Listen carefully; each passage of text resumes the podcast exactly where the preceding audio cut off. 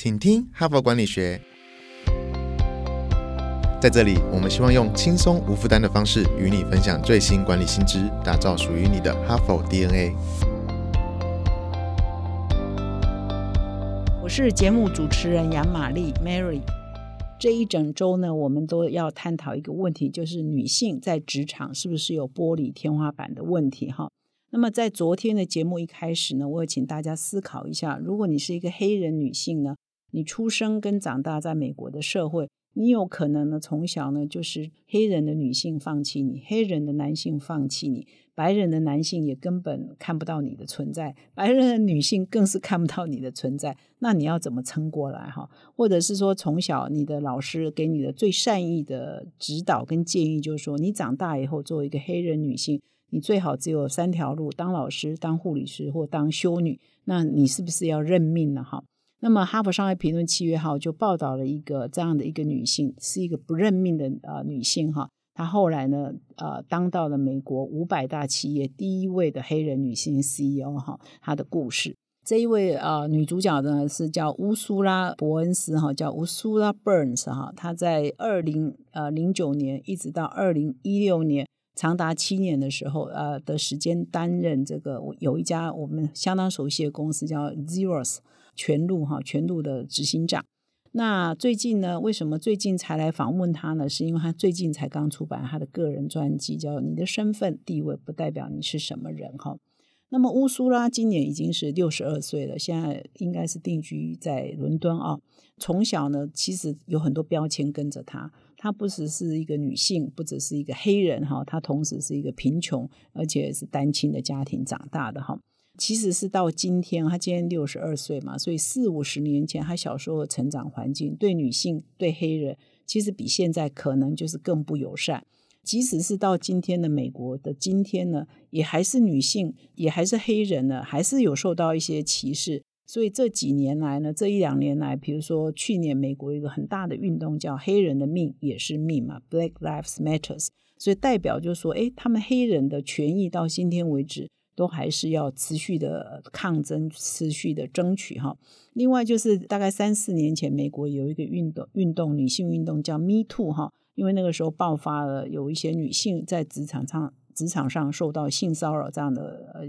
问题哈，所以他们的女性的权益呢也在高涨啊，所以他们也在争取女性的运动，所以就 Me Too 的运动在两三年前在美国也是非常的盛行哈。所以说代表说乌苏拉现在已经六十二岁，她的小时候的环境可能比现在更不友善，对女性对黑人更不友善，而对女性跟对黑人的不友善，到今天的美国社会都还是依旧。所以显然说，她像她这样一个双重。标签哈，又黑人又女性标签，女性要要出头是不容易的哈。那么回想起来，就是说乌苏拉她不只是有这两个标签，我刚刚有稍微提一下，她的也是单亲妈妈家庭长大的，他妈妈啊一个人抚养三个小孩，那乌苏拉是家中的老二，那他的妈妈呢也很也不是说非常这个高收入啊中产阶级，他妈妈呢是在帮人家清洁。啊，做清洁工啊，做烫衣服的工人哈，啊，居住在这个曼哈顿的低收入的补助公寓里面长大的哈，他是在这样的一个环境长大，所以又多了一两个标签，叫贫穷，叫做单亲哈。那所以呢，他有一天当到全路董事长的执行长的时候，当然大家都会说他这个非常的了不起哈，所以在美国就是一个蛮轰动的一个案例哈。那么乌苏拉在接受这个《哈佛商业评论》最新的这个采访，以及在他的书最新出版的书上，他就分享说，他他还记得他小的时候的一个故事，就是说他小的时候可能就八岁左右，那有一天有一个家庭老师去他家做了访问，那当时呢他就问了老师一个问题，他对这件事情印象很深刻，因为老师一直称赞他说：“哇，你很聪明。”说，哎，你你很聪明，问了这一个问题哈，但是他后来又说，呃，对他很坦诚的说，有三件事情对你相当不利啊，就为你未来的发展。第一，你是黑人；第二，你处在一个很贫穷的环境；第三，你是一个女性哈。所以他本来是要称赞乌苏拉，说你怎么这么聪明，但其实他要说的，让乌苏拉当下感觉到说。你这么努力也没有用啊，你这么聪明也没有用啊，因为你就是黑人女性加贫穷这三件事，你就把你给压垮了哈。所以呢，这件事情呢，他在乌苏拉的房屋里头，他就坦诚说，在他成长的过程当中，他就面面对到各式各样的歧视。那么针针对这些歧视，他已经到了某种麻木了，就要视而不见，或者无法无法很坦然的这种情况哈。但是乌苏拉有一个特质哈，就是说他刚好就呃功课他的成绩是非常好的，所以呢啊，因为他的才智跟他的功课那么好呢，所以他在学业上就大放异彩，所以他后来念到这个纽约理工学院的。机械工程系毕业，而且研究所又念一个台湾人也非常熟悉的一个非常名校，叫哥伦比亚大学哈的研究所毕业。那毕业了之后，他就顺利的进入全路 Zeros 的公司当实习生开始做起。那一直到二零零九年当上执行长。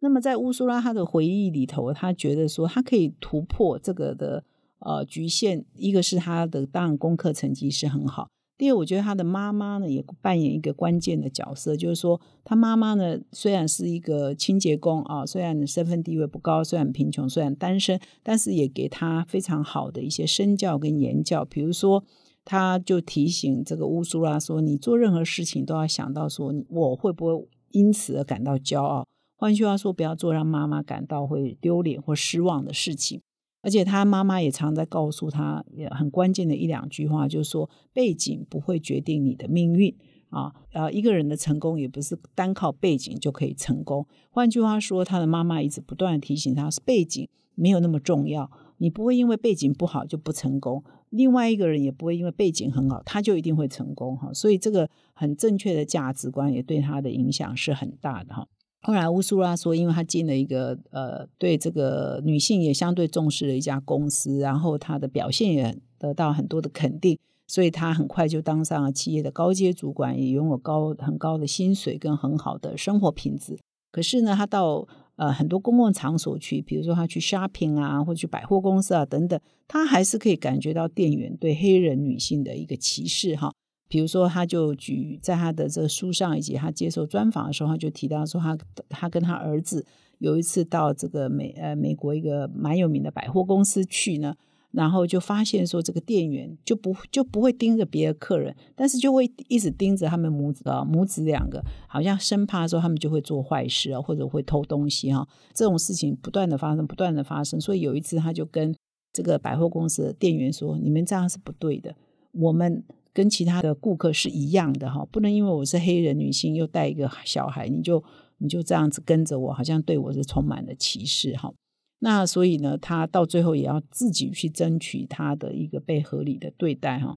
那么比较有趣的时候，乌苏拉汉的陶侃就是说，当当他有一天这么成功的时候。很多人就要合理化哈，很多别人就要合理化，就是说正常的黑人女性是不可能达到这样一个地步，所以你是天才，你是百百年难得一见的奇才哈，所以一定要这样的吹捧他，才能够合理化。为什么他今天可以当到 CEO？但是对这个乌苏拉来讲，他觉得他就是跟一般的白人女性也好，或跟一般的白人男性也好一样的努力，一样的勤奋。那再加上说先天有一些一定的聪明才智，所以就呃能力没有被埋没，也可以工作能力也是可以一样好哈。所以他就一直强调说，我在这里并不是因为我是百年也难得一见的奇才，而是我跟大家一样的好哈，所以我自然就可以出头。所以呢，乌苏拉的反应就觉得说，哎，就是说大家不要把它变成奇才化，他只是跟大家是一模一样的哈。所以这个也跟大家启发，就是说，如果有一天有一个好像身份地位比较不一样的出身的人，他达到这样的地位，你或许也不要夸大其词说他是天中天纵奇才，他可能就是跟一般的其他的呃，就是社会一般人一样，努力、认真、勤奋，加上他一定有先天的聪明才智。他就出来了哈。如果我们社会提供一个平等的环境的话，这样的人就可以出来了哈。所以听了乌苏拉的故事，我不晓得你有什么感想啊？应该是说这样的一个背景出来的人都可以爬到这样一个位置。我觉得我们一般人呢，或许也可以说，诶，如果他都可以，为什么我不行哈？好，那我们今天的呃分享啊，就到这里哈。那么最后呢，如果你喜欢这个节目啊，不要浪费你血液里的哈佛基因，现在就订阅这个节目。并到说明栏看更多的管理观点。感谢你的收听，我们明天再相会。从团队到个人，管理的大小事都是 HBR 的事。现在就上 triple w 打 hbr taiwan com 订阅数位版，首月只要六十元，让你无限畅读所有文章，向国际大师学习。现在就开始。